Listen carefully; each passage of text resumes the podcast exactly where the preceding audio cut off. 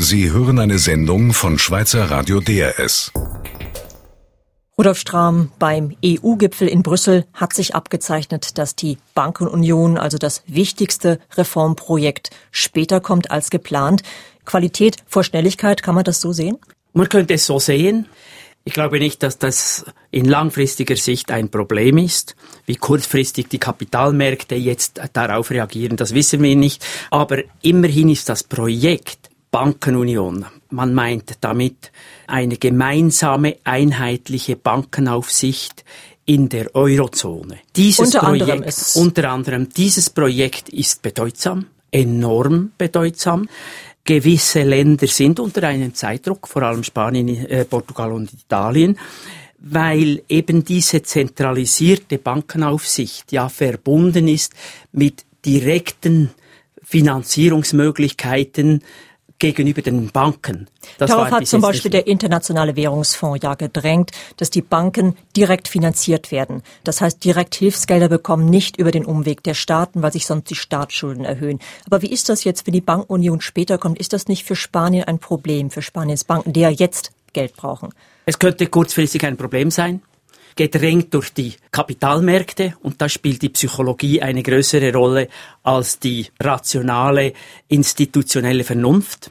Und es könnte kurzfristig ein Problem sein. Aber wenn wir jetzt von der Schweiz aus, ein bisschen vom Schiff aus, auf diesen Prozess in Europa schauen, ist es immerhin erstaunlich, was in diesem Jahr alles gegangen ist. Ich möchte erinnern, Ende letzten Jahres war so der größte Schutt mal aufgeräumt und Europa ist aber nicht stehen geblieben, sondern hat jetzt eigentlich in diesem Jahr drei, vier wichtige Projekte aufgegleist, die nicht mehr zurückbuchstabiert werden können, möglicherweise etwas verzögert.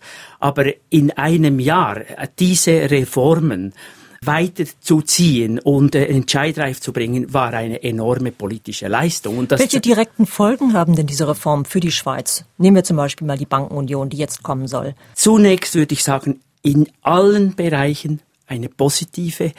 Die Schweiz ist ja interessiert, dass wir in einer stabilen Wirtschaftszone leben.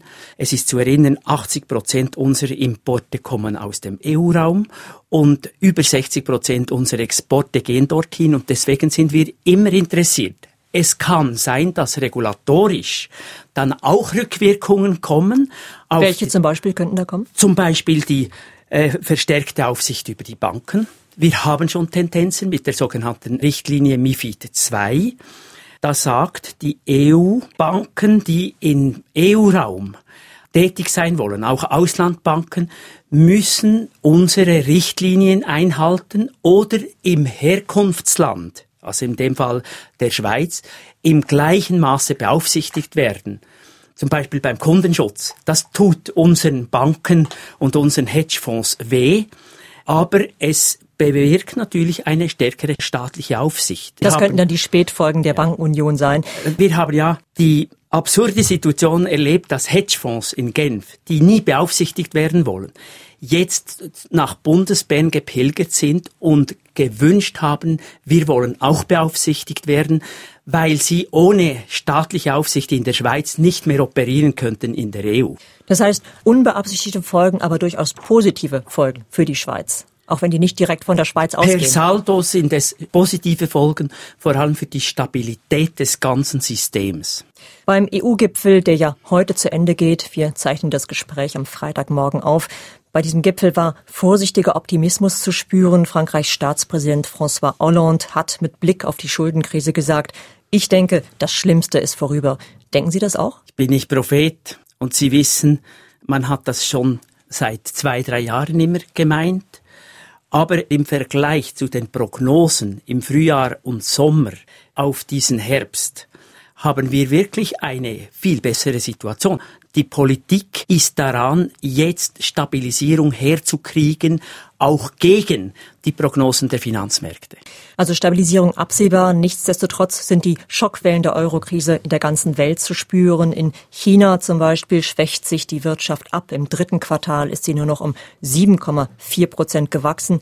Das ist für westliche Begriffe natürlich immer noch viel, aber wie besorgniserregend ist das für China, Rudolf Strahm? China braucht hohe Wachstumszahlen, um diese Peripherbevölkerung in den modernen Sektor zu nehmen die wollen viel mehr konsumieren. Ich möchte erinnern, dass in China von 1,3 Milliarden Menschen vielleicht 500, 600 Millionen im modernen Sektor sind, aber ein großer Teil noch in der Traditionskonsumlandschaft lebt und die zu ernähren und in den modernen Sektor zu bringen, braucht hohe Wachstumsraten. Was die Exporte betrifft, die sind jetzt natürlich am stärksten betroffen, weil im Westen werden weniger T-Shirts und chinesische Schuhe und chinesische Elektronikwaren gekauft. Das bedeutet eine gewisse Abschwächung, wobei jetzt die Meinung, das sei nur negativ, äh, nicht geteilt werden muss. Und zwar deswegen, weil man natürlich wissen muss, dass China durch ihre Billigexporte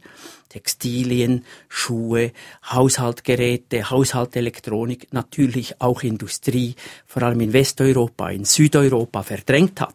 Und zwar mit Dutzenden von Millionen Arbeitsplätzen, die früher in Südeuropa Konsumgüter hergestellt haben, das ist jetzt praktisch verschwunden. Allerdings können die Europäer dafür sehr viel billiger einkaufen und sehr viel mehr Konsumgüter einkaufen. Und das wir Schweizer ja profitieren Deal. sogar nämlich durch die Exporte von Textilmaschinen, Automaten, Hochpreisuhren und so weiter. Aber, Aber das könnte alle. dann auch gedämmt werden, wenn sich das Wachstum abschwächt in China. Das ist ja wahrscheinlich Teil der Kette. Das kann sein. Ist denn damit zu rechnen, dass die Wirtschaft in China wieder anzieht, wenn sich dann auch die Eurozone erholt, die Euroregion erholt? Oder ist die Zeit des steilen Wachstums dort endgültig vorbei? bin nicht äh, China-Spezialist. Wir hätten ja ein Interesse, dass natürlich in China auch der Binnenkonsum gestärkt wird und mehr arme, mausarme Bevölkerung aus den peripheren Gebieten, aus der Mongolei in den modernen Sektor gebracht würde. Das wäre eigentlich unser Interesse, auch aus Stabilitätsgründen, aber ich bin nicht Prophet in dieser Frage. Es gibt ja auch viele Schweizer Unternehmen, die die Entwicklung in China sehr aufmerksam verfolgen. Sie haben das schon erwähnt. Für Nestle zum Beispiel ist China schon der zweitwichtigste Markt weltweit. Gerade hat der Nahrungsmittelkonzern ja eine neue Sorte Pulverkaffee speziell für den chinesischen Geschmack lanciert. Ist das jetzt eine neue Form von Nahrungsmittelkolonialismus oder tut Nestle den Chinesen damit vielleicht sogar Gutes? Von Kolonialismus würde ich im Falle China nicht sprechen. China ist keine Bananenrepublik. China setzt ganz strenge staatliche Rahmenbedingungen für ausländische Investoren. Und man kann nicht sagen, dass Nestle sich bewegen kann, wie sie will. Ist das gut oder schlecht? Das ist Ihre Frage.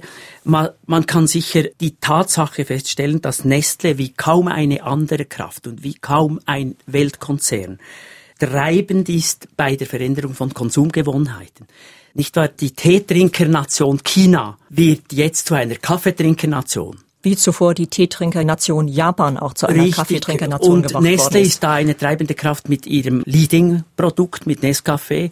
Und Nestle hat ja auch die vorgelagerten Stufen entwickelt, also vor allem den Anbau von Arabica-Kaffee. Oder in einem anderen Bereich die Babynahrung. Nestle ist auch marktführend in China mit künstlicher Babynahrung.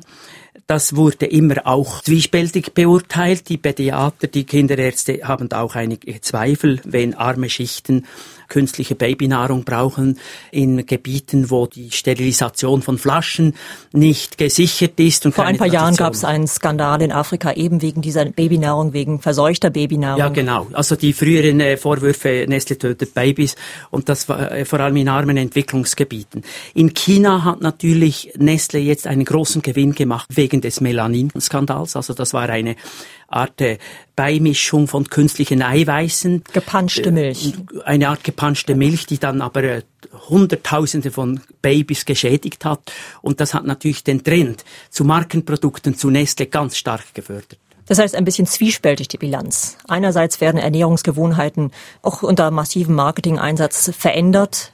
Andererseits kann es den Ländern vielleicht zugutekommen, weil Neste die Produktion fördert, verbessert, dabei hilft. Kann man das Richtig, so sagen? das kann man, das kann man so sagen. Und über die Konsumgewohnheiten, das ist nicht eine Frage, die man einfach ökonomisch beurteilen kann. Rudolf Stamm, bleiben wir in der Schweiz. Hier wird gerade die nächste Unternehmenssteuerreform diskutiert, die dritte inzwischen. Die EU drängt ja darauf, dass die Schweiz Sonderregime für ausländische Holdings abschafft. Sie sieht daran ein Steuerschlupfloch. Können Sie das nachvollziehen?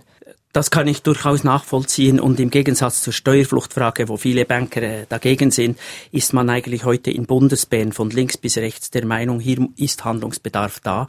Es ist nicht äh, tolerierbar, auch vom internationalen Wirtschaftsrecht her, dass eine Holdinggesellschaft, die aus der EU kommt, und in der EU tätig ist, in der Schweiz nur die schweizerischen Erträge oder Umsätze versteuern muss und die Umsätze oder Erträge, die im EU-Raum getätigt werden, steuerfrei sind. Das ist wirklich ein Dumping, das weiß man. Die EU drängt seit 2005 auf eine Änderung. Eigentlich sind nur einige Kantone die Sünder, in Anführungszeichen. Aber wichtige Kantone wie Basel oder Zürich? Es sind vor allem die Zentrumskantone, Genf, Basel, Zürich und Watt. Die haben vor allem diese Privilegien. Und die befürchten jetzt, dass sie betroffen sind von massiven Steuerausfällen. Aber Sie hatten es erwähnt, die EU, die drängt seit 2005 auf Abschaffung dieser Steuerprivilegien. Hätten die Kantone nicht genug Zeit gehabt, sich darauf einzustellen? Man hätte sich längst darauf einstellen sollen. Die Kantone haben da eben eine sehr starke Macht. Der Bund kann nicht allein das regulieren, weil wir da den Steuerföderalismus haben und jetzt sind wir in folgender Schwierigkeit. Entweder erhöht man jetzt die Holdingsteuern auf das Niveau der anderen Firmen in der Schweiz, mit der Gefahr, dass die Holdings dann ihren Sitz irgendwo hin verlegen, oder man senkt die Schweizer Steuern auf das tiefere Niveau der Holdings, und dann haben wir große Ausfälle. Und das Hauptproblem ist, glaube ich, die Ausfälle zu kompensieren. Wie könnte denn ein Kompromiss Ihrer Meinung nach aussehen? Ein Kompromiss äh, würde in diese Richtung gehen, dass halt der Bund seine Unternehmensbesteuerung etwas anhebt, um zwei Prozent, nicht wahr? Das ist im Moment nur 8,5 Prozent. Das ist sehr tief, weil die Kantone noch hinzukommen und dass der Bund seine Besteuerung für alle Inländer, Ausländer und alle Kantone gleich anhebt und dann dieses Geld im Finanzausgleich den Kantonen verteilt. Das wäre eine vernünftige Lösung, wird sehr große Mühe haben. Man muss einfach sagen, nicht für die Unternehmensbesteuerung 3 ist ein unter einem schlechten Stern, nämlich wegen der äh, Schäden der Unternehmensbesteuerung 2 Damals hat Bundesrat Merz dem Volk versprochen, es sind da nur kleine Ausfälle, 80 Millionen für den Bund, 900 Millionen für die Kantone und jetzt sind es Milliarden und Milliarden. Und sehr viele Leute bis ins bürgerliche Lager, aber auch ähm, die Kantone haben gesagt, das lassen wir uns nicht mehr bieten wir wollen nicht mehr die Katze im Sack kaufen. Also wir haben da Altlasten, politische Altlasten jetzt mitgekriegt in die neue Unternehmensbesteuerung. Das heißt, der Widerstand der Kantone dürfte dann nicht so leicht zu brechen sein. Eine Einigung könnte sich hinziehen. Es hat sich gezeigt, wenn die Kantone gegen eine Steuerreform sind, ist sie gestorben. Rudolf Strahm, vielen Dank für das Gespräch. Sie hörten eine Sendung von Schweizer Radio DRS. Mehr Informationen auf drs.ch.